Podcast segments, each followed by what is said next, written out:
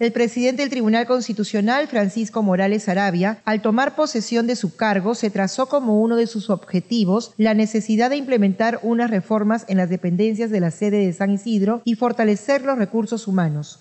En cuanto a los logros de la gestión, se consiguió con el apoyo del programa de modernización del sistema de administración de justicia la puesta en servicio de la plataforma de presentación virtual de demandas de inconstitucionalidad, conflictos competenciales y quejas.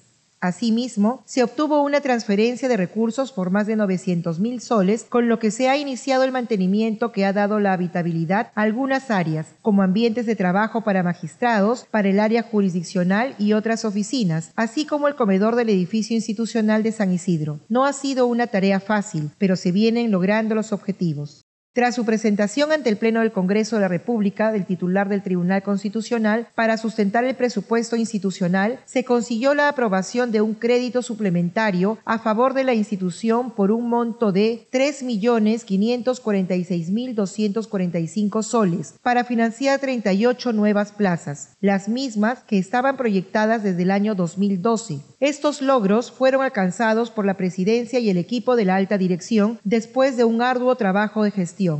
Como parte del proyecto de modernización de la justicia constitucional, se vienen coordinando con la Secretaría de Gobierno y Transformación Digital de la Presidencia del Consejo de Ministros la incorporación del Tribunal Constitucional como una entidad de certificación del Estado peruano. Igualmente, se logró que el Programa Nacional de Bienes Incautados, PRONAVI, asigne temporalmente al tribunal un vehículo para el uso de diversos servicios generales. De igual forma, el Ministerio de Relaciones Exteriores donó un auto para el uso de la alta dirección. Con el apoyo del proyecto del Banco Mundial, se está trabajando la modernización de los procedimientos de atención de expedientes y en el marco de la modernización nos encontramos inmersos en los alcances del gobierno digital.